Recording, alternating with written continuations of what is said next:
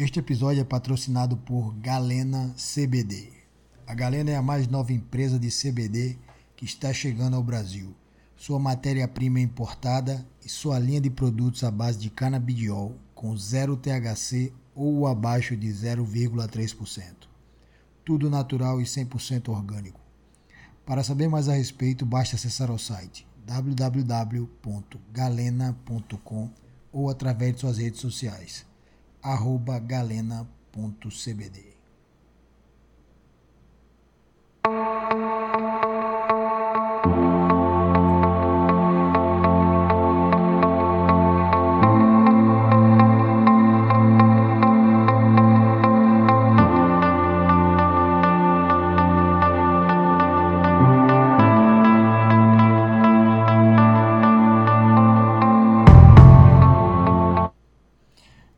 convidado desse episódio é o ex-campeão mundial de kickboxing, vereador pela cidade de Maceió, Eduardo Canuto. Neste episódio nós podemos falar um pouco sobre a sua história no esporte e sobre seus principais projetos. Espero que gostem.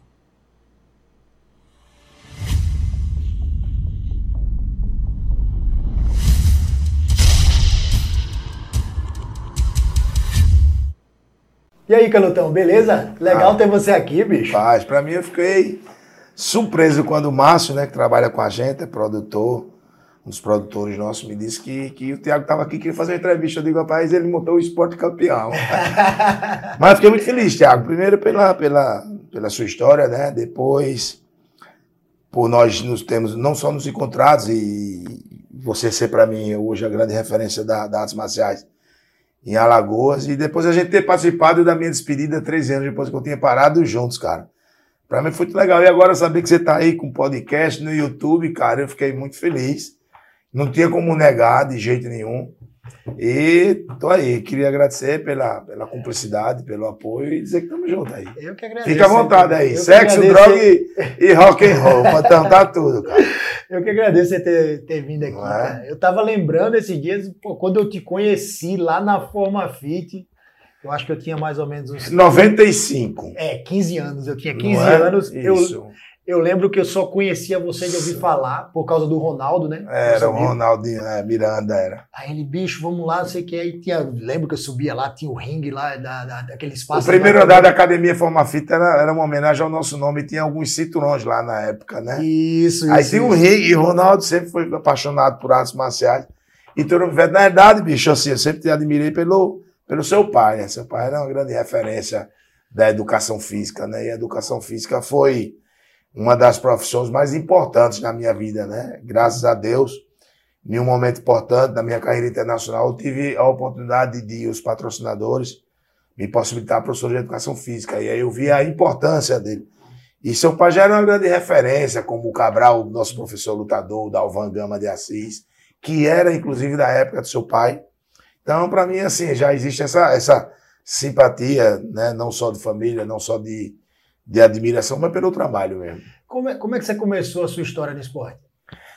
É, Tiago, na realidade é assim, eu comecei com sete anos de idade no judô. O meu professor era, é vivo hoje, foi um dos grandes nomes do judô de Alagoas, o professor Edmundo Moura. Ele é de uma família tradicional de Sergipe e Pernambuco. Conheci o Moura. Pronto, é. Se eu não me engano, ele deu aula no Marista. Deu não? aula, não, no Marista era o aluno dele, o Alberto. Hum. Ele deu, ele era, ele criou o Judô Clube Moura e ele é irmão de três grandes referências no judô no Brasil, que são, que são os irmãos Mouras. Inclusive lutaram, vale tudo na época, na época dos Grace e tal. E ele é uma, é uma grande referência. Então, dos sete aos 13 anos, eu treinei com ele. Aí foi quando eu tive a fatalidade de meu pai falecer, né? E eu era um jovem, né? Com 13 anos. E para mim foi uma perda muito grande, né? Você imagina assim, você com 13 anos perder um ídolo, né? É. E meu pai foi horrível para mim. Então, assim, aí eu parei, fui muito mau aluno nas escolas, fiquei muito revoltado. E aí fui expulso de uma escola, o Cônego Machado, porque eu respondi de forma assintosa a uma professora minha mãe professora, meu pai professor. Ele, é, meu pai era da universidade, era dentista, um dentista renomado. E minha mãe é dentista também, mas era professora da, da, da Escola Técnica Federal e da Escola Estadual. Então, assim, meio que na hora foi muito chato para minha família e eu fui estudar no Princesa Isabel. Aí, nesse período, aí eu fiquei um pouco afastado das artes marciais, mas já voltei com 16, 17 anos. Aí eu fui pro Kung Fu, é, enfim, terminei encontrando o Karatê de contato que o Shin, que é o, o, o, o Carlos Alfredo. Aí, nesse processo, eu fui para eu fui para o Exército, e no Exército eu me destaquei. Eu era da companhia de apoio, mas nós trabalhávamos, como era uma companhia de apoio, nós, todos os treinamentos do Exército, a companhia de apoio ia junto. E nós tínhamos um grupamento do Pelopes, da primeira e segunda companhia, que era um pelotão de operações especiais. E nos treinamentos eu sempre me destacava pela formação do judô, pela formação. E aí foi quando muito rapidamente eu casei. Tive que interromper de novo. Sandra já casou. Eu casei no dia do meu aniversário. Sandra tinha 19 anos e eu tinha 21 fazendo no dia. E aí nasceu nosso primeira, nossa primeira filha, que é Juliana, né? E aí eu voltei para as artes marciais, já com o Carlos Alfredo, né? E já era faixa marrom, ponta preta. Aí surgiu a possibilidade da criação do, do, do Full Contact. E aí eu fiz o exame de faixa preta em São Paulo com Augusto Alvarenga, da Associação de Artes Marciais. E aí, quando nós fizemos esse curso de faixa preta, o Sérgio Batarelli comandava a Associação Brasileira de Fucontact.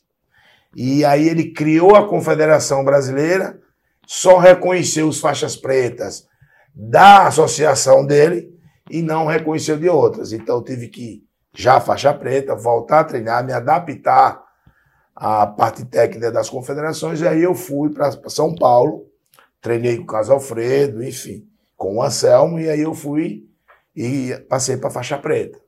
E aí eu fui meio que enganando a minha família, porque minha mãe, na época, já casado, é, queria que eu não lutasse, né? E aí eu fiz minha carreira, comecei com, com full contact amador, que era a minha sensação de ser faixa preta e não, não ter vivido a experiência é de lutar pelo menos uma vez, que eu acho que todo homem deveria pelo menos um dia ser candidato a alguma coisa para desmistificar um pouco desse processo político, das críticas que se fazem tanto ao político, né? Eu acho que todo mundo deveria ser candidato a alguma coisa e ter a oportunidade de subir no ringue pelo menos uma vez na vida. Isso aí eu concordo. Todo mundo então, deveria saber, saber o que é. Não é aqueles minutos que antecedem, não estou nem falando da preparação, quatro meses, cinco meses, porque muita gente deve ter preparação para diversas coisas. Mas aqueles minutos que antecedem a subida no ringue, que chama o seu nome e eu me considerava assim um cara que estava indo um, um boi para o matador, né? Eu sabia que subia no ringue, mas não tinha ideia de como descia dele, né? Eu não sabia como eu desceria desse ringue, né? Acho que nem só, nem, acho que tudo que envolve a luta em si, é, acho que até o, o o combate, assim, aquela luta dura, você, você vê que não existe nada tão sincero quanto aquilo ali, não, tão, tão honesto quanto aquilo ali no meio e, de uma luta. Eu faço uma analogia muito rapidamente para outras modalidades. Primeiro, eu acho que o lutador, independentemente do seu cartel, independente do número de resultados, positivos ou negativos, já é um grande aprendizado para a vida, né? Porque o grau de concentração de uma subida do ringue, o grau de respeito que você tem um adversário, mas você quer matá-lo. E o, qual é a analogia que eu faço? Eu vejo e fico impressionado com o desrespeito que jogadores e técnicos, não falo nem da torcida, porque é apaixonada, não está ali suando, o quanto ele tem com os árbitros. Aí você pega dois lutadores com 120 quilos, um louco para matar o outro. Se olhar para o juiz de cara feia, perde um meio ponto. Aquele meio ponto pode ser extremamente comprometedor no resultado. E o mais importante, Terminou a luta, os dois se abraçam.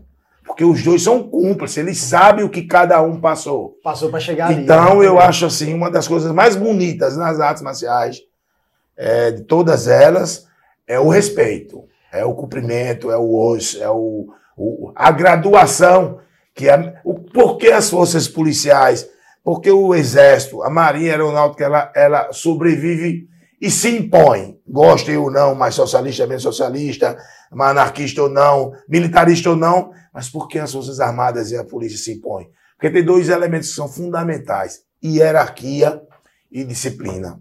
E a arte marcial, ela faz também essa analogia. Ela tem um respeito. Eu jamais, 58 anos de idade, Se eu chegar lá, você pode ser menos dano do que eu.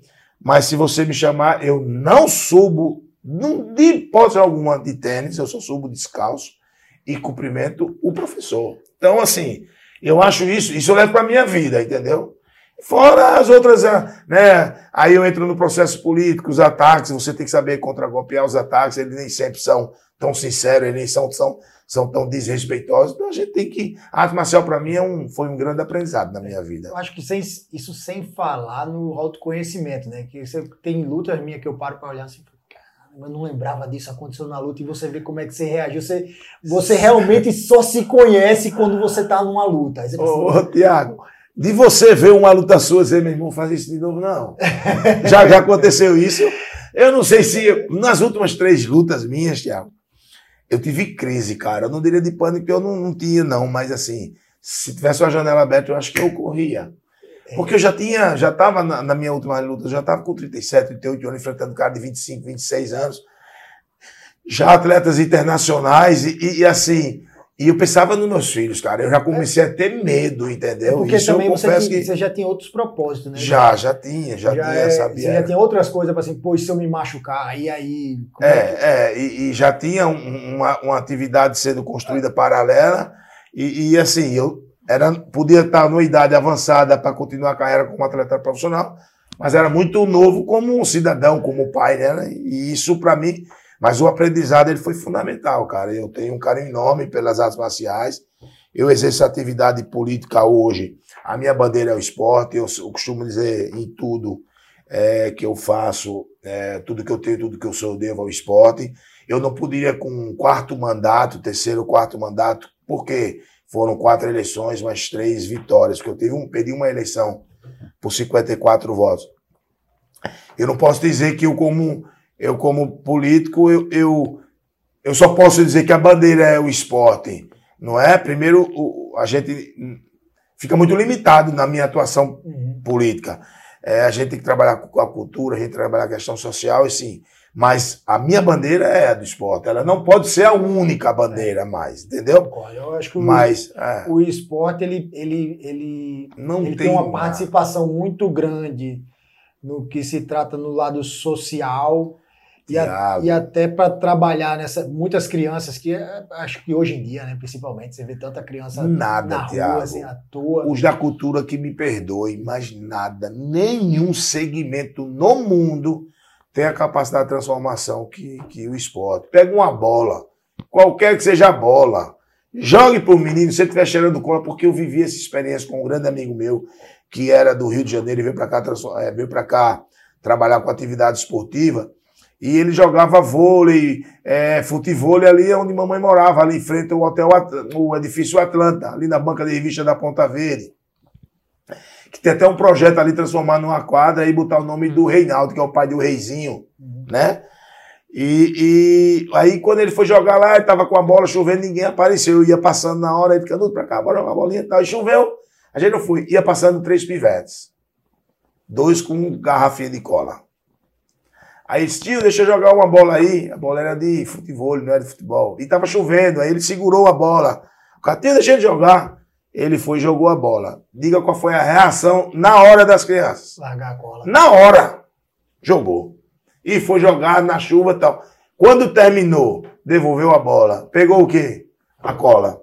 Porque se ele tem tempo integral, se ele está na escola, ele joga, ele joga qualquer participação em esporte. E ele volta para casa, ele tem um acolhimento, ele tem uma alimentação, ele tem a noite de sono. Esse cara não vai para droga, entendeu? Então, eu, eu, eu, eu, eu acho bonito o alto rendimento, não acho que o investimento público deveria ser maior para o alto rendimento. A não ser Maceió, por exemplo. Maceió tem uma capacidade de, de atrair muitos eventos esportivos. Primeiro, em Maceió tudo é muito próximo, fica tudo no raio de 5 km. Nós temos as praias mais bonitas do mundo, nós temos Enseada. Esporte náutico aqui é um show. Então a gente tem essa capacidade de trazer. Então, trazer com o turismo eventos esportivos que a gente possa dinamizar os nossos atletas, potencializar nossas federações na questão de organização, eu acho que vale a pena. Mas o investimento público tem que ser no esporte educacional, fundamental, dentro da sala de aula, dentro da escola. Os professores de educação física não devem só ficar dentro, dentro desculpa, dentro da sala de aula, mas tem que ir. Aí tem uma lei que obriga que as escolas tenham ginásio hoje.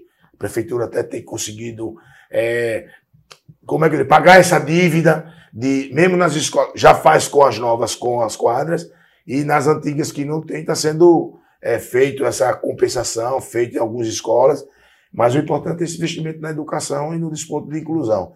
Inclusão social o melhor instrumento eu acho que é o esporte. Eu acho que não tem uma criança que nunca sonhei com brincando com a bola, nunca sonhei ser um jogador de futebol, jogar não, na seleção, é, é. seja lá qual seja o esporte. Falar nisso ontem fez acho... um ano, né, da morte daquelas crianças de Flamengo, né, cara? É, eu... Dez pivetes aí, futuro brilhante.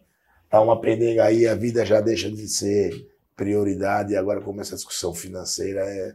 Enfim, eu lhe interrompi, desculpa. Mas é porque não, a gente não, vai lembrando de tudo do é... que agrega o esporte, né? Não, sem dúvida. Eu estava mais falando no, no aspecto da inclusão do esporte o quanto mexe com a cabeça da garotada, né? Como você começa no esporte, você sonha é, em viver do esporte. É, eu, eu mesmo parti, é, me tornei profissional porque eu sonhava em viver do esporte, né?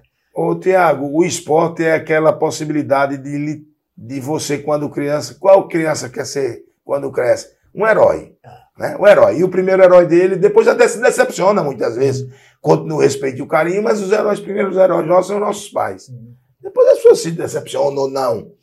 É, e, e, o que lhe aproxima mais de ser um herói é o esporte. Não tem como.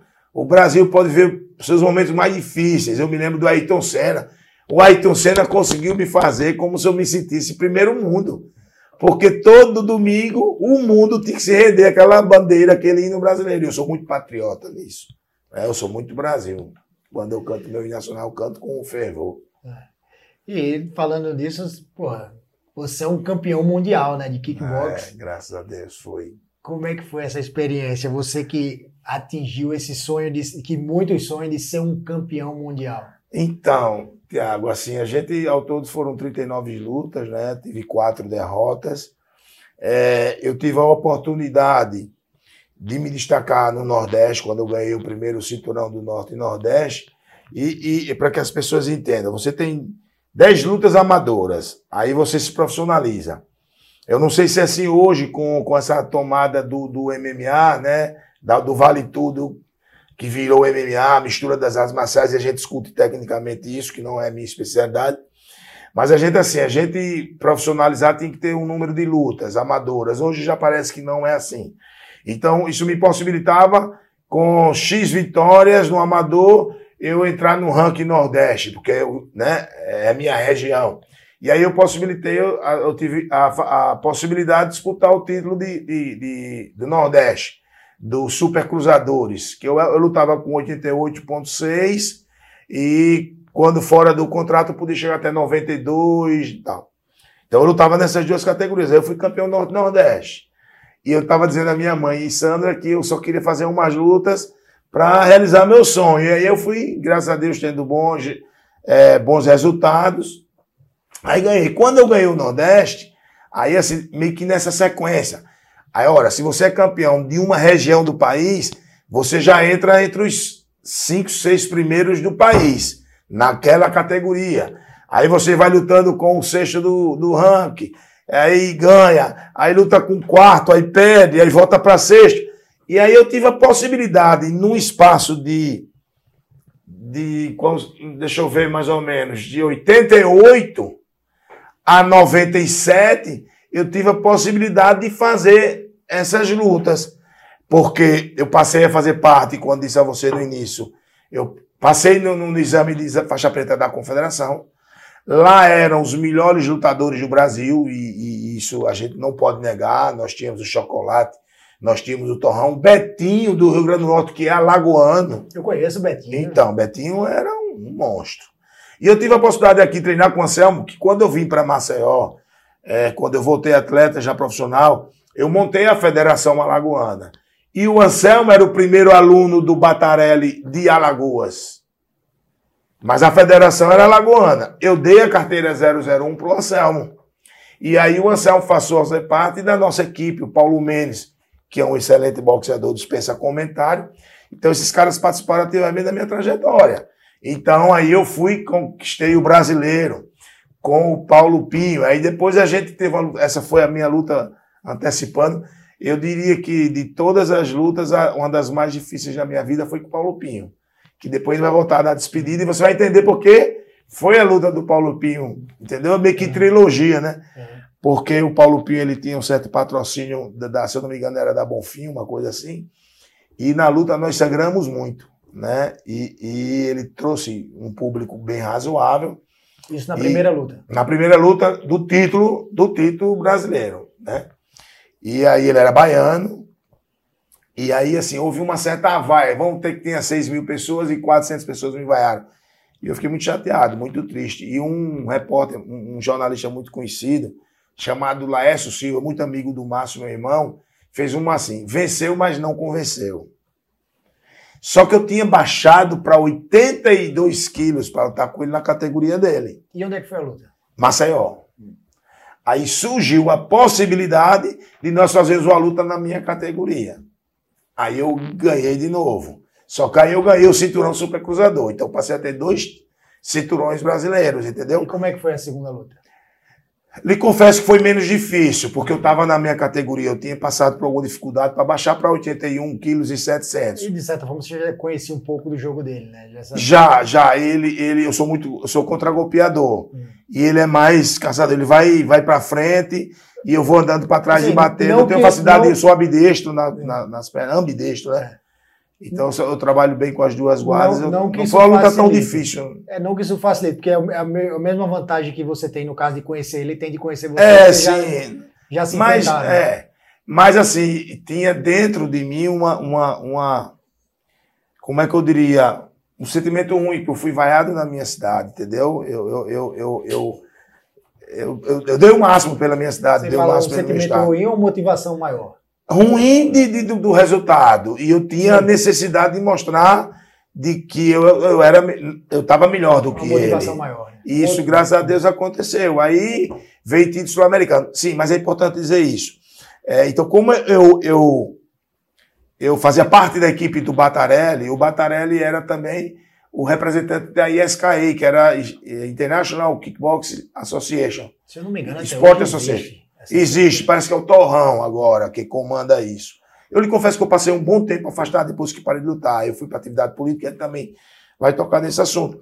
Então, assim, então surgiu aí, eu ganhei dois cinturões brasileiros, eu já tive a oportunidade de já entrar bem ranqueado na América do Sul. Então aí lutei com o Paraguai, lutei com o chileno, e o Anton Lucas e saí do Mancia. E isso me possibilitou é, de, de, disputar o título sul-americano. Aí eu conquistei. Qual, qual dessas lutas foi no ginásio do César? Eu acho que dessas lutas todas, eu acho que foram uns 9 a 11 lutas em Porque Alagoas. Se eu, se eu me recordo bem, eu acho que eu assisti a uma luta sua com algum, algum estrangeiro no ginásio do César. Eu era muito pequeno, eu não lembro, de ter 15, 14 anos. Na época, eu, o tio me levava para assistir. Foi assim, eu acho que foi uma luta que foi também no César. Foi uma luta é, com um francês, hum. que o pai dele era campeão mundial de savate. O avô foi campeão mundial de savate. O pai era campeão francês e o filho foi campeão francês.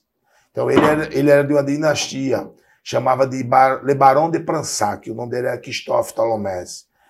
E, e, assim, era uma luta que era para ser na França, que aí na época a, o patrocinador como eu estava disputando, eu já passei, porque eu, eu, falando, falando da América do Sul e depois eu fui para o Intercontinental. E aí me possibilitou, eu lutei com o espanhol, Pablo Plá e tal, me possibilitou disputar o título mundial, que seria na França. Que até meu irmão, Claudinho Magal, ele esperava essa luta lá e terminou a luta tendo que ser no Brasil, porque o meu patrocinador não, não admitia que, olha, se a luta era com o brasileiro, eu estava disputando o cinturão, não teria que ser ele, não estava, eu era melhor ranqueado do que ele. E aí meu irmão tinha morado nove anos na França, voltou para Maceió para assistir a luta e nunca mais voltou para a França. Tanto é o único irmão que eu, que eu perdi, né? Ele faleceu há oito anos atrás, o Cláudio. E aí surgiu o Bruno na história, que o Bruno veio para cá com nove anos e me pegou nessa fase. Então, assim, foi um giratório. O Batarelli tinha passado por uma luta muito difícil com o Ronnie Copeland. E o Pantera perdeu para o inglês Chris Wright no WKA, no kickboxing. E aí eu ganhei essa luta. Ele era muito novo, acho que eu tinha, eu acho que ele tinha 22 anos ou 23 anos. Tinha mais luta do que eu. A Europa tem essa facilidade, você tem mais experiência do que eu, né? tem eventos final de semana na França, depois tem na Itália e é só de metrô. Tudo é muito mais próximo, né? Eu, lembro quando eu, eu morei... acho que tem um intercâmbio muito grande lá, maior do que aqui, com certeza. Quando eu morei na Holanda, tinha evento de kickboxing. Todo final de semana. Todo final de semana na sexta, no sábado, às vezes até no domingo, dependendo da, da, da, localização. A Holanda era uma grande escola, né? Ernesto Rust, tinha o Ainda Branco é, Sotaque, né? Na minha opinião, é a maior de todas. É, né? é então, a escola holandesa é muito boa. O Overin é, da, é holandês, né? Então, assim, aí para mim foi uma experiência fantástica, né? Depois eu possibilitei fazer outros eventos, participar, e aí eu comecei, e essas lutas eram legais porque a gente possibilitava Nisso o Batarelli também era, era muito correto com a gente, que era de a gente dar oportunidade aos alagoanos. Quando o UFC vem para o Brasil, a maioria das lutas é de brasileiro. Então, quando as lutas eram aqui, então nesse processo surgiu Byron, que foi para a França lutar. O Byron, é, nós tínhamos o Cledivaldo Barreto, que era um, um, monstro. Era um cara assim, que o Anselmo, ele e o Anselmo tinham que se enfrentar. Para mim, eram os dois melhores peso galo da, do Brasil, da história, para mim fantásticos. E o Cledivaldo quebrou uma perna andando de moto, que a gente, por contrato, não poderia andar de moto, né? A gente não poderia jogar futebol. E o Cledivaldo Barreto quebrou uma perna. E o Bairro era o melhor ranqueado, e o Bairro foi lutar na França. O Robertinho tinha nove lutas, nove vitórias, nove nocautes. O Robertinho Omena, não sei se você se lembra dele. Lembro, lembro. Robertinho Pitbull Omena, tinha o Márcio Clécio. Então a gente tem uma equipe boa. Então nós, eles faziam sempre a preliminar. Se tivesse lutas internacionais, Pantera, Batarelli, eles encerravam. E tem uma curiosidade que você também me perguntou, eu vou já estou adiantando, é que chegou um momento que eu, Batarelli e Pantera, nós não tínhamos é, como nós. Porque nós, nós tínhamos. Chegou um momento, se eu não me engano, 97, que eu fui, era campeão de uma categoria, Pantera de outro e brasileiros tinham três cinturões, como é no UFC. Então, assim, não tinha como a gente se enfrentar. Vamos lá, eu luto com o Pantera. Pantera tem um biotipo maior do que eu. Eu já era pequeno para o meu peso. Tanto é que eu baixei para Super Cruzador 82. Então não tínhamos como nós lutarmos. Primeiro, um vencia, um perdia. Um vencer não perdia, perderíamos o cinturão. Então, assim, e o Batarela organizava muito. Então a, a, a isca era muito organizada, muito respeitada. E aí foi quando, dia 8 de abril de 2000, eu parei de lutar, né? E costurei aí, fui convidado na época pelo governo Ronaldo Lessa, foi eleito, para a gente começar a construir políticas públicas. Eu peguei uma fundação que detinha uma dívida muito grande com o Eurico Beltrão, e a gente, em dois anos, conseguiu liquidar, a rolagem, fazer a rolagem da dívida, e aí nasceu a Secretaria de Esporte, onde a gente dinamizou todos os processos, todas as políticas públicas, né? Que a gente tem, assim, aí eu, eu tive a possibilidade de, fora do ringue, tentar universalizar o aspecto das federações, o modelo de gestão. A gente criou 29 federações esportivas, não existia surf, não existia federação de skate, não existia federação de jiu-jitsu, que na época foi um começo tumultuado, tinha Diojones, tinha Tubarão, lembra, né? Uhum. Tinha assim uns três ou quatro grupos e, e aquela, aquela crise da luta é, que aconteceu um evento no Rio, os caras só bombavam o trapézio, queriam brigar na rua. Então, isso foi um, um marco ruim para o jiu-jitsu, mas os caras foram extremamente inteligentes e conseguiram reverter isso, né? E, e nós protagonizamos esse novo modelo de luta aí. O Brasil é a grande referência. Está no período de baixa, né? Não sei se é verdade, sim, mas eu acredito que está. Mas o Brasil terminou sendo protagonista, assim, para a gente foi muito importante. É, então, assim, eu tenho muito orgulho disso, eu tenho muito orgulho do meu empenho, tenho muito orgulho da minha equipe, tenho muito orgulho dos que acreditaram, dos patrocinadores, Texaco na época, a VASP, né, a Unimed na época. Então, assim, aonde eu chegava tinha a Unimed a VASP, e sempre foi muito correta com a gente, a Texaco. Então, eu tive essa possibilidade, é, é Tiago, de, de, num momento importante da minha carreira, surgir as oportunidades, né? Uhum. A gente tinha. A maior bolsa da época era 5 mil dólares, era 8 mil dólares. E você no, na Irlanda do Norte para filmar era proibido, não existia celulares que filmasse. Aí era aquelas câmeras Betacam e era 10 pau. Você ganhava 5, tem que pagar 10 pau para ter um fita. Então você não consegue ter esse registro de tudo. E a gente na época não dava a importância que dá hoje, né? A importância de chegar lá, tentar lutar, ganhar. Enfim, mas eu, eu tenho muito orgulho. É, não falo muito disso porque sempre parece apologia, mas quando eu fico de frente de um cara que, que representou Alagoas tão bem quanto eu, até melhor, porque teve uma oportunidade mais internacional. Já pegou uma arte marcial é, mais profissionalizada no aspecto negócio, network, né? E, e, e, e, o fato de você ter ido para, como é que a gente chama? A, a escolinha não, tem um nomezinho aqui, eu, isso que eu, da, da, lá, da, da, do UFC, ah, do, do The Ultimate Fighter. The né? Ultimate, né? Enfim. É, e aquilo. Tem a camisa aí atrás. É, pronto, então, isso, isso botou a gente num cenário muito importante, né? Então aí eu fico meio que entusiasmado em estar próximo de você, porque a gente vai buscar. É feito quando eu fico com o Cabral. Uhum. As pessoas, as pessoas. A gente. A arte marcial tem uma coisa que eu acho injustiçada. É, as pessoas falam muito de telequete, falam muito de luta comprada, falam muito de tudo. Se as pessoas observarem o histórico, como você encararia na época o cara montar o ringue e ele mesmo vender o ingresso? Não tinha apoio da televisão, era de mão aberta, de mão sem luva, valia tiro de meta, era a mãe do cara, filha do cara, a mulher do cara que vendia ingresso. O cara subia num Del Rey e o carro de som anunciando e o caba com a espada como um He-Man. Esses caras eram brilhantes lutadores, Thiago, tecnicamente. Se você tiver a oportunidade de ver. Eu tenho uma pessoa que é muito crítica dentro de casa, chama-se Márcio Canuto. A minha primeira luta fora do estado, ele não, não pediu, ele não fez uma matéria comigo. Isso que era muito difícil para ele divulgar o Eduardo Canuto. Canuto, ele apertando o Canuto. Uhum. Até o tempo que eu tive a oportunidade de ser transmitido ao vivo pela manchete uma luta quando eu fui campeão. Uhum. E aí ele viu isso, aí ele percebeu. Então, e, e o Márcio deu muito apoio aos lutadores que me antecederam, ao Cabral, ao Rimé, né? E, e, e, esses caras eram brilhantes lutadores. Não tinha organização, não tinha federação, não tinha instituição que regulamentasse. Então, assim, e, e era uma pancadaria diferente, quase que sem regras, né? Então, assim, esses caras tiveram história. Então, quando a gente surgiu na década de, de, de 90, começo, final de 88, de 90, as pessoas imaginavam que aquilo não era é, lutas sérias, de repente pensavam isso. Qual foi a oportunidade que a gente teve de começar a lutar fora e as lutas, parte delas, serem transmitidas pela própria Sport TV. Você tem uma luta em 90, 92, se eu não me engano, transmitido pela Sport TV. Então, assim, isso deu uma certa credibilidade. Aí depois veio o Vale Tudo. E nós tivemos a possibilidade de fazer dois Vale Tudos no intervalo da minha luta, um que me antecedeu.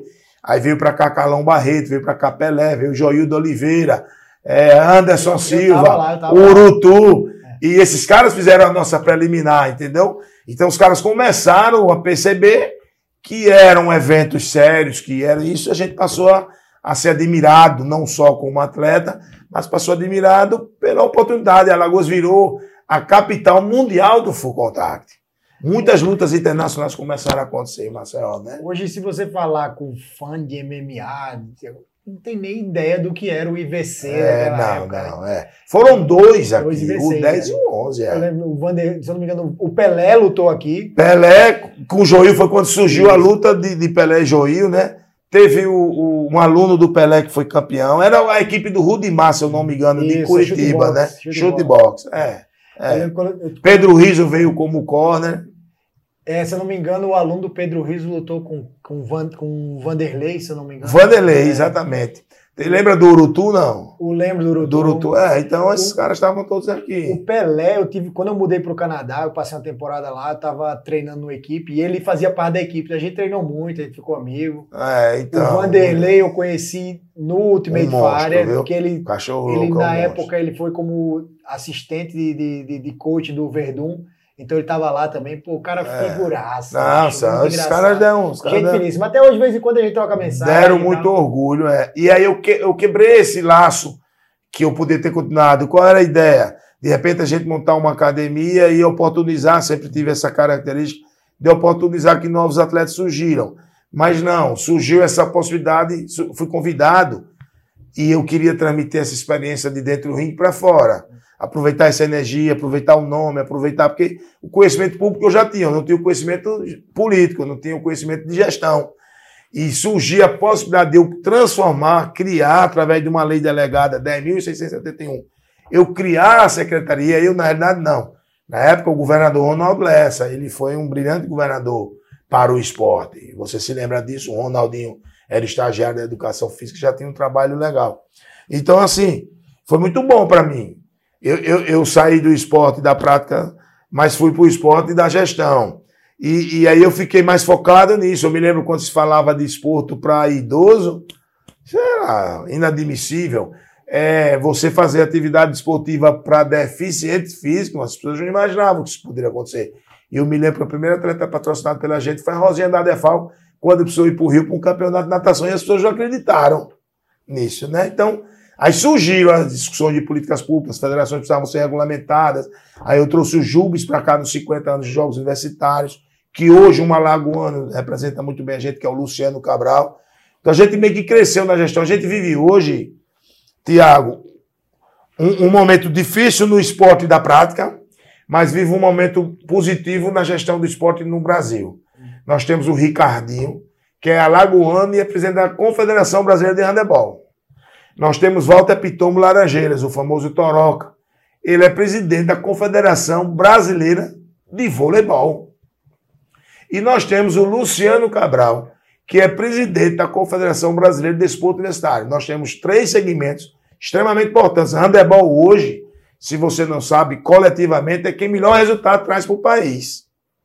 O voleibol também.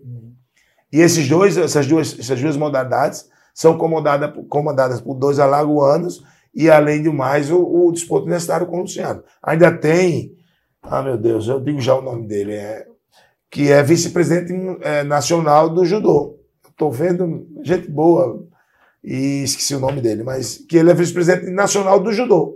Também no Brasil, alagoano, alagoano. Foi no tenente do exército, amigo meu, eu ligo já o nome dele, vai ficar super chateado comigo. Mas, mas é assim, as pancadas estão fazendo efeito agora, Tiago. São 20 anos, né? Parei em 2000, 2020, cara, 20 anos, o tempo passa muito rápido. Você ainda assiste lutas? Assisto.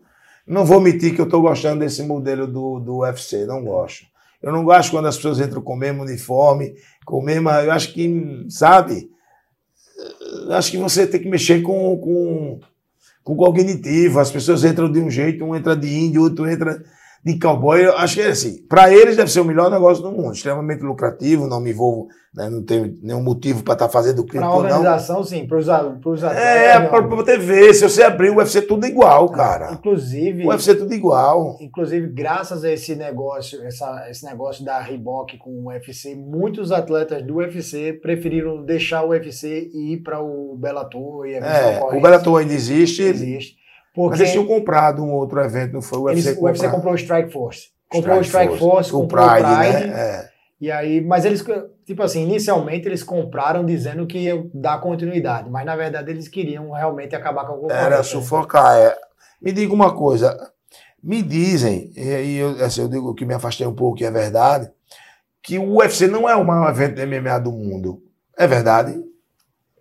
Que aqui no Brasil diria, é Globo que transmite, né? Porque diria, tem que ter um evento russo que é muito sim. grande, né? Eu diria que sim, porque o evento ele criou, além de ter grandes lutadores, é o, provavelmente o evento que, que o pessoal assiste mais, é o UFC.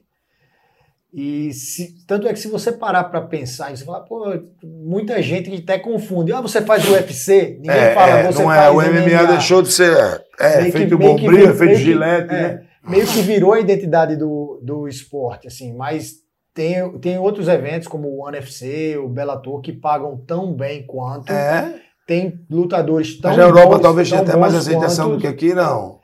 Na Europa, agora um evento que está crescendo muito é um evento russo, que é o ACA, eu não, não eu, se eu não me engano, eu não, eu não, eu não é. consigo lembrar, recordar o que significa Você mesmo lutou em dois eventos diferentes, muito você lutou no Bellator, não foi? Eu lutei no Bellator, é. lutei no World Series of Fighting, que era, na época também vinha crescendo como Esse foi, foi na Austrália, não? Foi no Canadá. No Canadá. Mas eles faziam eventos... Quando a gente fez a entrevista, a gente estava indo para essa luta. Isso, lá, isso, é. isso.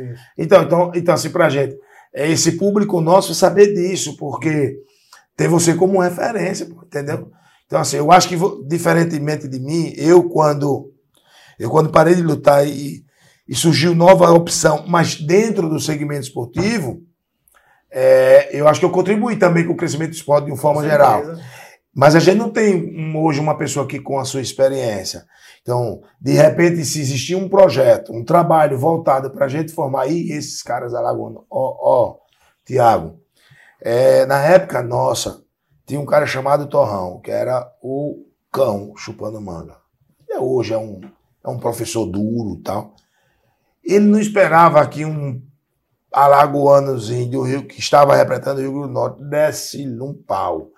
O exame de faixa preta do Betinho foi algo de fantástico. Porque, ninguém, porque assim, primeiro o Dan, você faz, eram dois mil abdominais, os dois mil abdominais ficam por outros. Né? Você tinha todos os socos, todos os chutes e todos os golpes combinados. Chefe, direto, lá, e tal. Aí vem os oito chutes. Depois dos oito chutes, vem os golpes combinados. Jab, peito de pé, direto, jab, giratório. Então, tem uma sequência de 42 golpes combinados. Feito isso, você tem 10 rounds.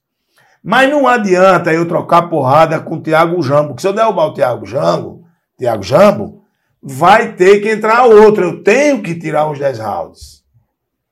E normalmente os caras botam um leve para começar para puxar velocidade, um mais forte para bater.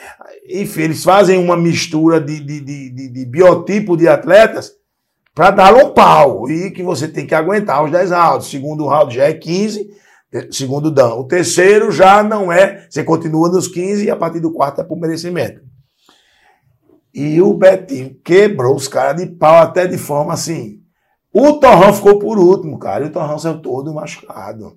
Então, assim, eu já levei dois alagoanos fazer exame de faixa preta e os caras quebraram o cacete lá. Então, o alagoano por si só, ele já é muito forte. O que a gente tem é dificuldade na alimentação, é dificuldade no trabalho. Eu tenho um bairro que era, foi disputar o título mundial na França e hoje é encanador, cara. E não estou desmerecendo nenhum encanador, não. Mas é um cara que teve a oportunidade, mas chega aqui não tem. A gente vive fora, mas quando volta aqui é outra realidade, né? Esse, foi, um, esse foi um dos motivos de eu ter parado. Que, não, de, de, também ter saído de Maceió para buscar treino, para pelo fato de que na época que eu ainda estava lutando aqui era difícil você ter uma estrutura, um, um, um centro onde você pudesse encontrar sparring de qualidade, porque não, não que não houvesse, mas porque como você falou, às vezes muitas vezes aqui o, o atleta lagoano ele pela falta de apoio, de incentivo, às vezes o cara tem, o cara tem que ter um trabalho, um negócio, tem outras prioridades, né, que, que, não é, que não é só o esporte e treinar. E então, quando é amador, vai, mas quando é, é profissional. Exatamente. Então, por como. isso eu, eu acabei optando por ir, por ir morar fora. Mas fez bem, fez bem. É tá. outra oportunidade, outra visão, é outro modelo de gestão, é outro tipo de negócio, né? É muito complexo. Mas, mas com certeza. Aqui eu me lembro até assim, na, na, na, nossa luta, quando o Humberto Lobo foi receber um prêmio lá, e os caras perguntaram pela gente, será o Cadu tá gordo lá, tá, não sei o que, escapou, ele parou de lutar, nunca fez a despedida. Aí surgiu aquele projeto três anos depois. Uhum. A gente montou uma estrutura pra gente. Né? A gente montou, a gente tinha ali alguns spas, um bom técnico, Anselmo, Paulo. Foi naquela que... época que eu visei, não, dá para treinar aqui. Eu não conhecia o trabalho do Anselmo, não conhecia, é. não conhecia. Você conheceu quando a gente incorporou um trabalho é, junto, Conhecia você antes de eu começar é. a lutar, mas você tinha parado, então quando eu, quando eu comecei a treinar com o Anselmo, que o Ronaldo me falou do Anselmo. O Mário disse: treine onde você quiser. Eu podia ter ido para os Estados Unidos. Eu, é. não, eu vou ficar em Maceió. Se você é doido, é. Ele não sabia que existiam esses eu, talentos aqui, pô. Quando eu, quando eu conheci o Anselmo e o Paulo, eu não imaginava a qualidade nível, dos caras. É. Porque os caras os cara eram de uma época totalmente com diferente. Minha, com formação acadêmica. É, o cara não falava repetição, o cara não falava batimento cardíaco apenas como técnico, ele falava como professores de educação física. E os caras não só, não só muito estudiosos da, da parte física, mas também da, da própria é, luta. Se você conversar com, né? com o Anselmo e com, e com o Paulo em relação de boxe, tudo, ah, não, não tem. Boxe, kickbox, os caras Não tem pra ninguém aula. aqui, não. É. E o Carlos Alfredo, que foi o cara que, que forjou todos nós, né? A, a, Inclusive Paulo e o, e o, e o, e o, e o, o Betinho era aluno de Kyokushin. Com certeza. Faixa preta de Kyokushin. Anselmo, faixa preta de Kyokushin. Eu tive a oportunidade de morar nove meses na Holanda, tive a oportunidade de passar uma temporada na Tailândia treinando, mas eu sinto. Não viu muita diferença, é, né? Eu sinto que realmente o que melhorou e que mudou foi quando eu comecei a treinar com o Anselmo e com o Paulo.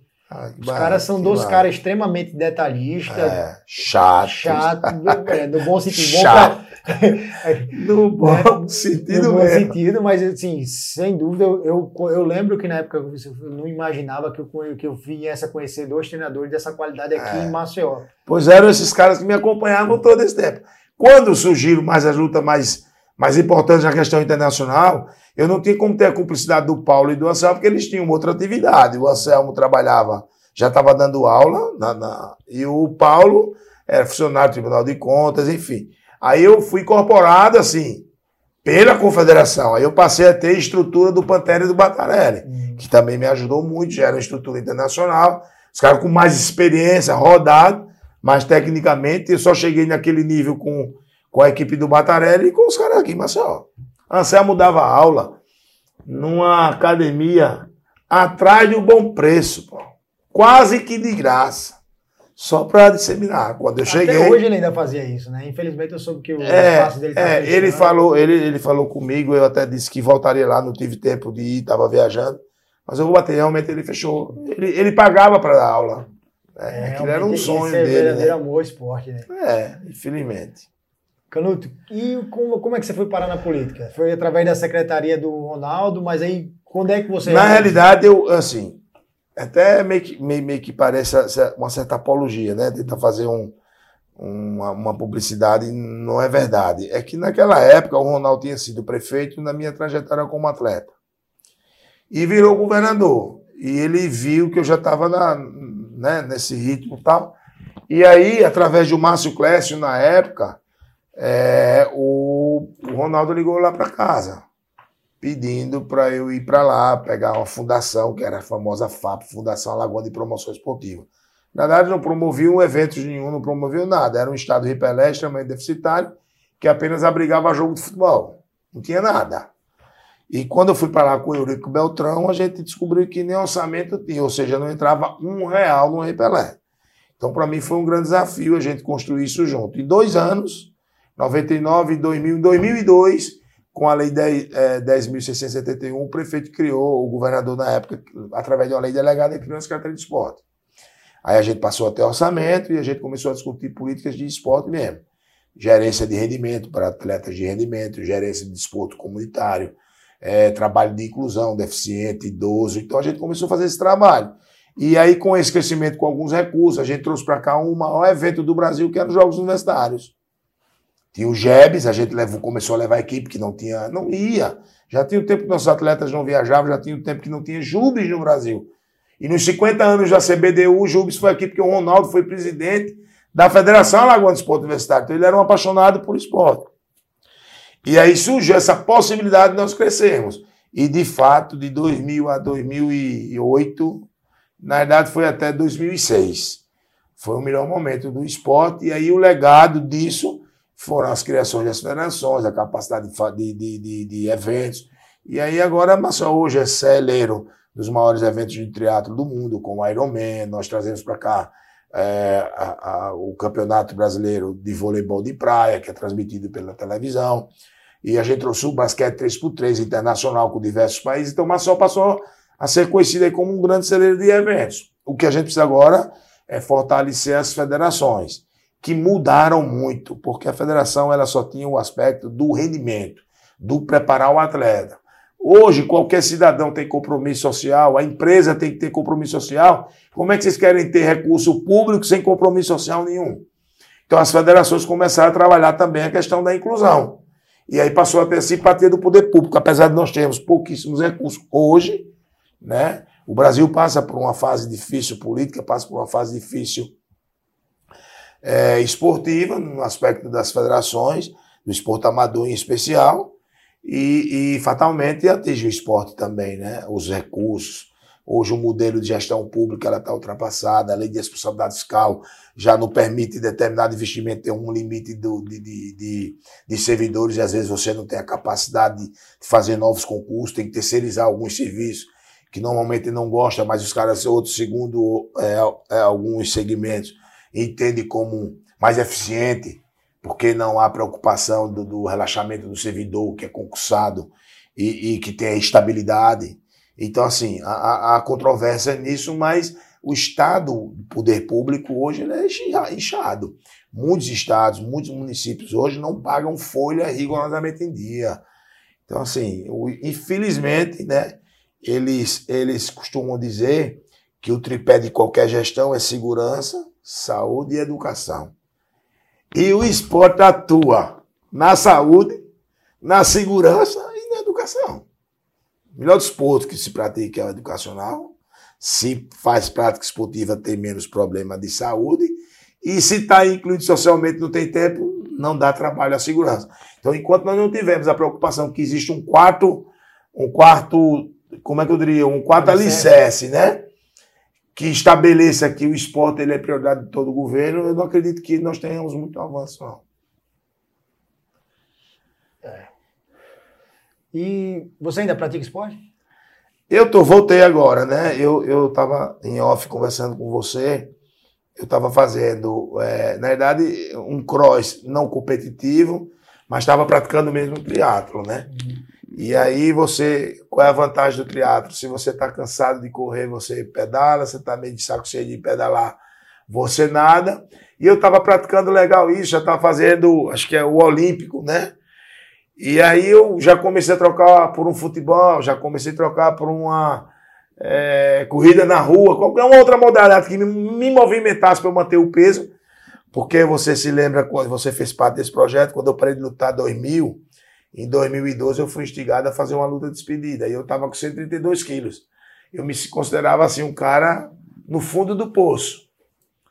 Porque como é que você, né, na, na visão das pessoas, dos amigos, dos alunos, da família, Tu foi campeão mundial e disse, meu cara com 132 quilos, já não tinha um biotipo de atleta, né? Comecei a tomar uma cervejinha, enfim, come, fiz tudo diferente daquilo que eu não tive vontade como atleta, porque como atleta eu não bebia, eu não comia essas coisas e tal.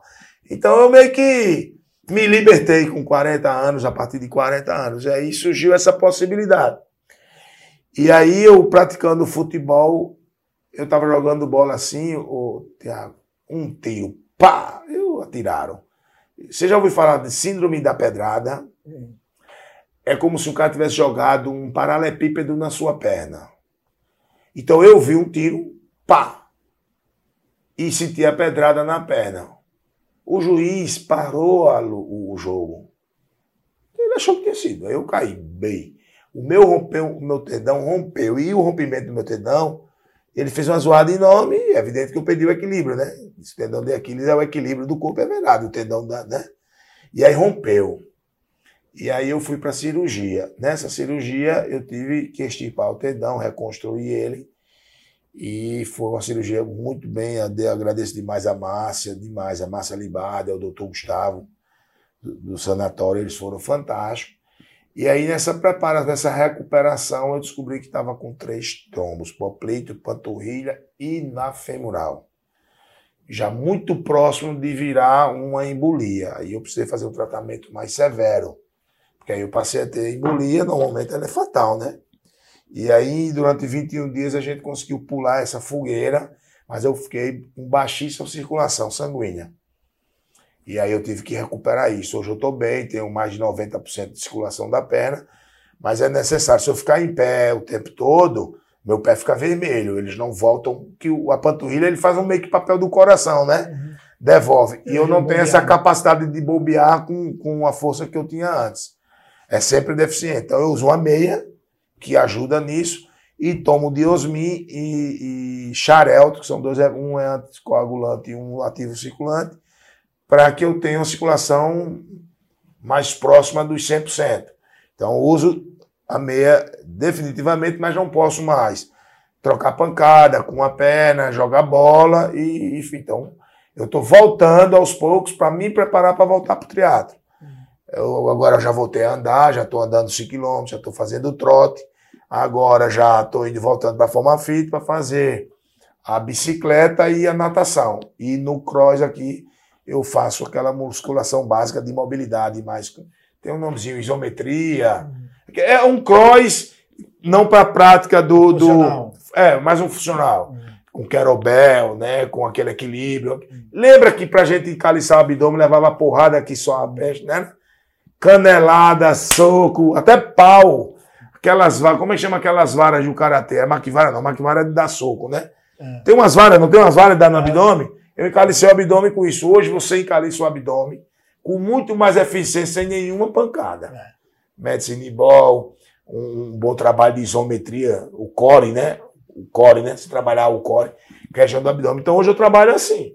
E, e com o pessoal da Cross Training lá do Ocelo, o Paulo Albuquerque, que é um dos grandes atletas de western daqui, de, de luta olímpica. Eu não sei se você conhece o Paulo Albuquerque. Ele é meio que fã seu. Ele é fã do Ronaldinho Miranda. Ah, conheço, pô. Sabe quem é o Paulinho? Pronto. Sei, sei, pô. É, ele fala de você. E, eu não... e hoje eu não fui para a aula dele, porque eu fui para a comunidade. Eu fui... Hoje a gente lançou um outro projeto no Jastinho, com o Zumba. Você treina com ele aqui no. No, no cross treino aqui na sua rua. Aqui. No Ocelo, exatamente. Ocelo, Ocelo foi campeão é. sergipano de culturismo, rapaz. Sabia não? É. é, então, então eu tô assim, retomando. Tô com 58 anos de idade, fazendo agora 58. Eu já não me preocupo um pouco com a protuberância ou não do abdômen, é mais preocupação Qualidade de vida, de, né? do que de estética, né? 58, tenho um neto, quatro, tá para nascer o quinto. Eu sou muito dedicado à minha família, então e, eu quero estar mais próximo deles. Ela, ela, ela faz Todos esporte, né? praticam né? esporte, é. graças a Deus. Eu sei que a Juliana, o, Juliana, a Larissa e a Gabriela hoje talvez seja a nossa melhor referência. É a Juliana já ganhou na Lagoana, no Nordeste de triatlo, mas agora virou mãe, tá tentando voltar. Voltar. É, mas a Gabriela, ela é uma, uma excelente atleta de jiu-jitsu. Eu e vejo, também eu muito forte no cross. Rede social, fazendo crossfit é, lá na boxe É, e, e, e, e, bem forte no cross mas ela se dedica hoje ao estudo dela, né? Ela, ela é, ela é formada é, em fisioterapia e se formou agora em nutrição, abriu sua própria clínica, então está muito focada nisso. Uhum. A atividade esportiva dela passou a ser para ela uma, uma necessidade, até por questão. Aí sim também, além da saúde, da questão estética, porque ela é nutricionista esportiva e é evidente que a aparência isso ajuda muito, né? É a minha filha caçula, a mulher, né? Ainda tem o Rodrigão, rapaz que tem um estilo fantástico para jiu-jitsu, joga muito bem futebol e agora quer ir pro cross. Massa. É, eu tô, sou muito feliz em relação aos meus filhos, viu? Sandra é uma praticante de esporte com 56 anos. Eu encontrei com ela saindo da, da academia da top. dias, eu falei, é, da top. Quando eu disse que vinha para cá, ela disse que tinha ali visto na academia, na top, né? É. Ali na Pajussara, que era isso, do Sérgio, isso, não é isso? É. Pronto, é, ela me falou que ele viu. É. Eu disse, não, eu vi ele aqui mesmo. Eu até mandei um recado. Fala, sabia não, você estava aqui não. um recado pro Eduardo. É, eu não sabia um não, você estava aqui não. Aí foi quando ela me disse isso. Mas eu tô, tô assim, num momento importante da minha vida, né? Ando muito ansioso, viu, viu, Tiago? Contudo, tenho, tenho feito algumas reflexões, tenho tido muito apoio da minha família, mas mas eu percebo que, que, que alguma coisa tem mexido comigo. Eu não sei se é o volume de responsabilidade, o grau de compromisso. Eu, eu, eu achava assim. Não porque eu já tenho dois filhos que fazem um bom trabalho e tal, mas eu achava um pouco de, de, de frescura essa proximidade da depressão, da crise de ansiedade. E eu vou dizer, é, é, é preciso ter muita maturidade, respirar fundo é, perceber que Deus existe, está do nosso lado, que a família é importante, entendeu? Como a gente estava é. falando, ainda mais nesse meio de política que você vive, um ninho de cobra, né, bicho? Infelizmente. É, assim, e assim, sabe, Tiago, a gente, mas eu, eu, eu, é verdade, não é fácil. É, nós somos deles o mais frágil no aspecto de que é, a gente vê muito do que acontece na política, eu vejo em todo segmento, até na educação física, nas lutas, nas forças militares, a gente vê todo mundo querendo derrubar o outro em todas as profissões. Mas determinadas atuações, elas são corporativistas. Um tenta derrubar o outro, mas se atingir um, atingiu a todos. Na atividade política, não, porque nós precisamos de voto. Nós precisamos de apoio, nós precisamos bater na, na mão, cumprimentar as pessoas atrás de voto. E muitas vezes você tem uma região e alguém atua na sua região para tirar os seus votos. E aí passa a ter. A, a, a política não existe corporativismo. É um querendo, de fato, como você disse, engolir o outro. É um Diferentemente do que acontece em outros segmentos, que também tem, acontece as mesmas coisas que as políticas, mas eles se protegem, eles se blindam, eles são corporativistas. E atividade política, infelizmente, não é. Se o cara falar mal de um outro parlamentar, eu sou capaz de ficar calado, porque acho que aquele cara poderá ser um eleitor meu. Uhum. Eu estou falando isso no sentido geral. É evidente que tem muita gente boa em toda a profissão. Eu tenho uma excelente relação com a Câmara, tenho uma excelente relação com, com em especial com, com a bancada, até com a própria oposição, que hoje eu faço parte do governo do Rui Palmeiras, estou na Secretaria de Governo, deve estar voltando agora. Literalmente tem que ser político, né? É, você tem que. O mais importante hoje é, é. O mais importante hoje, o primeiro passo de verdade, é ser verdadeiro. É você saber dar não, é você dizer assim. Agora tem que ter muita habilidade. Quando dois amigos se brigam, quando dois amigos têm esse mesmo tipo de problema, e eu na Secretaria de, de, de Governo, eu tenho meio que essa, que essa possibilidade. A, prefeitura, a Câmara de Maceió tem 21 vereadores. Ela passou a ter 22, porque eu, eu fui para a prefeitura e é evidente que toda atuação nossa, ela, ela, ela, ela não se mistura, mas elas se, se juntam. É, a atividade do parlamentar é projeto de lei. Para aprovar projeto de lei tem que ser importante para o município. Nem sempre todo projeto de lei a prefeitura tem a capacidade de realizar. Então você faz essa interlocução entre os vereadores, com o qual tem um, né? Fui líder do governo sete anos e tem um, um bom trânsito com o governo pela função que exerce e pelo, pela cumplicidade que eu tenho com o prefeito Rui Palmeira. Então eu tenho tentado fazer essa, essa, esse meio de campo entre a Câmara Legislativa e os interesses legislativos no sentido, é, no sentido positivo, né, no, no, no, no interesse de, de, que elaboração de projetos que possam melhorar a cidade, e da prefeitura, quando ela não tem capacidade de, de, de, de determinadas leis, elas serem é, complementadas, elas serem regulamentadas, uma vez que nem sempre existe orçamento ou não. Há uma limitação do, do legislativo na elaboração de leis, porque normalmente quando ela envolve é, despesas, projetos que envolvem despesa, essa ela é ela é matéria do executivo e não do legislativo. Então a gente tenta fazer esse meio de campo aí. Ô Eduardo, falando em projeto, quais são os seus principais projetos? Cara, eu tenho, lhe confesso que tenho assim uns projetos bem interessantes, mas eu, eu, eu destacaria assim dois projetos. Um, eu tenho tido uma certa dificuldade que ele foi tão importante no início, eu não tenho certeza, mas parece que o Rio, os caras ligaram para mim, eu mandei cópia dos projetos e parece que eles conseguiram implantar. É, um é a inclusão do jiu-jitsu na escola, né? É, ser matéria obrigatória. Só que primeiro ele precisa de dois anos para adaptação. Na regulamentação você tem que constar nos recursos orçamentários. Fez dois anos, eu não tenho como botar no orçamento de 2020 que agora é para 2021, porque tem um tal do PPA, Plano Plurianual. Você elabora as metas de quatro anos. Então, o quarto ano do PPA não é com o Rui, vai ser com o próximo, com o próximo eleito. E é nessa data que eu vou poder discutir essa lei que foi aprovada. A gente não teve a capacidade de investimento, a gente não teve a dotação orçamentária e o mais importante, que é a lei de responsabilidade a gente tem pouquíssimos ou quase nenhum professor de educação física do quadro, porque o nosso quadro de professor de educação física é antigo, que seja professor de jiu-jitsu. Então, para isso era necessário abrir um concurso público específico para professor de educação física, que é uma exigência, é, que tenha graduação de jiu-jitsu. Aí tem, vamos contratar professor de jiu-jitsu. Aí tem a atuação do CREF, que discorda. Então, é, é, foi uma matéria muito avançada para o momento e que ela tem sido trabalhada nesse aspecto. E já para 2021 a gente implantar. Já uma, uma certa discussão nesse aspecto. Eu, eu fiz esse trabalho nos Emirados Árabes, eles têm um. Tem esse projeto nas escolas e nas bases militares que. Fantástico, né? Só que a iniciativa é privada, não é pública. Então, e, e mesmo assim existe uma série de dificuldades, mas, mas o, o projeto é, caminha bem. É, diferente do daqui no Brasil, no caso, o CREF ser um empecilho, lá não é necessário você ter um curso de educação física. É porque uma, uma, ser graduado, faixa preta de há uma distorção nos dois lados em relação a isso, né? A questão do bacharel e do licenciado. Né? O bacharel é aquele que dá aula na academia, aquele que cuida do atleta. Aquele... O licenciado ele é professor. E como professor, esse é o grande embate, o professor, como professor, ele não é regulamentado pelo Conselho de, de Educação Física. Ele é regulamentado pelo Ministério da Educação. Então, é sempre esse conflito, né? É, a gente teve assim, algumas autuações do CREF de professores licenciados. E aí, esse projeto é meu. Você, para fazer concurso para professor de educação física da rede municipal, não é obrigatório o CREF. Isso foi um projeto de lei nosso.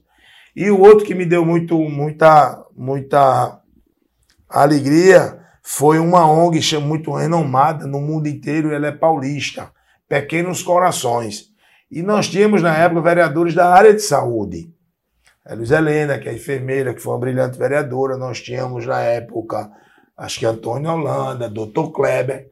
E eu, assim, dentro de um processo de, de, de, de diálogo, de conversa, eu fui escolhido para apresentar um projeto sobre cardiopatia congênita, o teste do coraçãozinho. E aí, para mim, foi muito interessante, porque aquilo que eu disse, a minha bandeira é do esporte, mas a gente conseguiu evoluir, então, assim, eles ficaram muito felizes com a cobertura. Marcel aprovou o projeto. Hoje nós já temos hospitais que cuidam apenas da cardiopatia e a obrigação do teste coraçãozinho. Assim que no Hospital do Coração investiu até com o governo do estado. É um hospital apenas para coração, para cardiopatia. Então, assim, eu fiquei muito feliz porque foi um projeto que foi discutido nacionalmente. A, como é que eu diria? O, o, o parabenizar o Estado, parabenizar Maceió pelo projeto e de um cara que tinha sido atleta, que não tinha nenhum histórico de saúde. Então, esses dois, a gente tem muitos projetos que a gente regulamenta, que a gente trabalha, que a gente discute, é, de avanços, de melhoria para o servidor público, é, no próprio esporte, né, dos recursos para o esporte, hoje tem emendas. Pra você ter ideia, é, todo vereador tem hoje 523 mil, mei, 523 mil reais ano. Ele é 2% do orçamento da Câmara, do orçamento dela. Então, assim, eu destinei para 13 instituições esportivas, 11 instituições sociais e 4 culturais. Então, já tenho uma atuação com essas emendas, com meio a meio, já com social, cultural, já tenho instituições que me apoiam e que eu tenho um carinho enorme, que, que fazem trabalho com 127 crianças com mais com, com todas as é, diversas deficiências, que é um centro de ecoterapia. Que é até legal um dia o você. Terá um dia, Tiago, a gente poder fazer pelo esporte campeão, pelo seu, a gente juntar isso. Fazer... Sem dúvida. E eu lhe mostrar, mas não quero fazer apologia, é o meu trabalho. Eu quero mostrar quantos anjos, quantas pessoas existem nesse estado que são muito gente boa. É, que é o Centro de Ecoterapia. Tem a Associação dos Autistas, que são 183, 184 crianças e o autismo ela é uma única doença, mas com diversos tipos de comportamento, o agressivo, o carinhoso, o que come, o que não come. É impressionante, cara. E não tem, não tem vaga, fila enorme. É, a Associação dos Autistas, então a gente tem um apoio com eles. Tem o Deus Proverá, Dona Cícera, tem 23 meninas hoje que foram estupradas pelos seus irmãos, pelos seus pais, pelos seus avós, pelos irmãos. Então, assim, é um trabalho muito legal e a gente consegue destinar. E aí eu falo do fortalecimento do esporte. As federações, elas passaram a ter direito a isso, entendeu? Consolador, que é um centro de referência, nós temos no país, oito instituições esportivas são referências. Consolador tem 78 anos, Tiago. Ele é fruto de um casal que não teve filhos e adotou 18 crianças. E a criança mais nova é uma mulher fantástica, com se eu disser a idade, ela vai ficar super chateada comigo. Tenho como irmã. Eu acho que a Ana deve ter em torno de 45 anos de idade. E ela quem conduz isso, que é o Consolador. É brilhante. Tanto é que no momento difícil da política nacional, quando a Petrobras estava envolvida no Lava Jato, o primeiro projeto aprovado depois desse processo político de corrupção e tal, o primeiro projeto aprovado pela Petrobras foi o Consolador de Maceió, que é um trabalho que eles têm em 11 municípios. Então a gente tem uma atuação com isso, a Federação de Handebol. O handebol alagoano hoje, a categoria Mirim, é a melhor do país, rapaz. Então, assim, isso não é um trabalho meu, pelo amor de Deus. É um trabalho que eu estou próximo, é um trabalho que eu mantenho, faço questão. É, só o meu apoio eles não conseguiram chegar. Eles têm apoio do SES, têm apoio de diversas instituições, mas a gente mantém essa bandeira do esporte porque foi tudo aquilo que, eu, né, que me projetou. Chegamos aqui ao final. Eduardo, muito obrigado por você ter, Oxe, você ter vindo aí, o espaço está aberto. Eu sou seu fã, não é hipocrisia não, pô, porque eu acho você... Acho que tudo que um cara, para ser um grande campeão, tem, você tem. Às vezes faltam as oportunidades, né? né? Às vezes falta. Eu acho que Alagoas podia ter melhor aproveitado. Acho até que você deveria ter ido para o Canadá, acho até que deveria ter ido para a Austrália. Mas a gente devia ter feito umas duas lutas aqui com você. Pena que a construtora Humberto Lobo, que para mim foi o grande divisor de Alagoas, tem pessoas que discordam, mas o Mário botou o investimento de uma empresa extremamente consolidada, Com que certeza. hoje tem passando, vem passando por alguma dificuldade até pelo setor mesmo, né, imobiliário.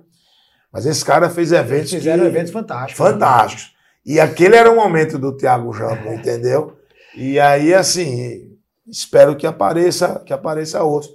Nós temos um atleta daqui que está competindo fora, né? Acho que ele é Gabriel, de se não me engano. Tem um apelidozinho, fez uma matéria, é de Viçosa. Ele é? participou, do, acho que foi. Chama de Pitbull? Não, não é ele não, né? É, tem. São dois, são dois atletas que têm se destacado muito lá fora. Acho que é um de União dos Palmares. Isso é ele, o Gabriel. Né? É. É, e o outro é de outro interior. Eu não conheço aí. pessoalmente, só, só é. através do Instagram. Eu até fiz uma retrospectiva dele agora e ele está lutando muito bem. Espero que dê certo, dê orgulho aí esse estado como você deu. E para mim, eu fiquei uma, foi surpreso. Fico lisonjeado. Fico surpreso de, de, de, de, ver você de volta, que é massa. É, e você poderia ser aproveitado agora como um bom técnico, como um cara assim, referência para essa nova geração. E qualquer projeto, conta comigo, viu? A gente poderia juntar essa história do Anselmo, já que, que ele sozinho não conseguiu, e a gente tentar juntar isso, o Anselmo trabalhar mais com a, com a inclusão e dessas crianças que se destacarem, a gente absorver, você absorver. Ah, certeza, e a gente fazer uma parceria aí. Na época, mas... anos atrás, eu cheguei aí na, na prefeitura com o Anselmo para a gente tentar ver se a gente conseguia usar o espaço para fazer um fazer um projeto social para as crianças ali do Jacintinho, para começarem a treinar com eles, com, com o Anselmo, com o Paulo, e quem sabe dali sair alguns campeões, mas infelizmente. Não avançou, trata, né? E esse talvez fosse o melhor momento, foi o período que ele fechou. E eu estava é. muito ausente também da academia do Anselmo por diversas, diversas né, atuações que eu lhe falei, mas ele é um cara fantástico também deve ser melhor aproveitar. Nós temos bons quadros de professores e de atletas, né? Mas obrigado, obrigado mesmo, viu? Fiquei muito feliz. está aberto aí, fazer suas considerações. Não, obrigado, boa sorte aí nessa nova empreitada. Estou sempre à disposição. É, não sei se eu falei mais de luta e, e ou, ou, mais de atividade política, mas eu tentei, assim, dentro desse, desse uma hora, mas traduzir é assim, a minha né? atividade, a minha vida, é, a minha vida, tentar a minha vida. Sou um cara extremamente feliz, tenho cinco filhos, meio casado, 36 anos. Filho de uma família de nove irmãos, todas elas muito unidas. É, minha mãe, como eu disse, perdi papai muito cedo. E uma mãe com 52 anos, uma mulher de 1,72m, dos olhos azuis. Não decidiu arrumar outro, namorar nem nada, e cuidar dos filhos. Né? E, e, e a gente tem mamãe assim, esse laço de heroína, perdemos ela há três anos. Mas nós somos uma família muito unida e isso, para mim, é o que eu quero levar como um legado. A família sempre está próxima um do outro, entendeu? Se Deus quiser, graças a Deus. Obrigado. Se você gostou desse episódio, curta, compartilhe. E é isso. Obrigado, Eduardo, mais uma obrigado, vez. Obrigado a todos vocês aí. Espero que tenham gostado. É isso mesmo? Foi bom? Chegou uma hora, não? É isso mesmo? Chegou, passou um pouquinho uma hora.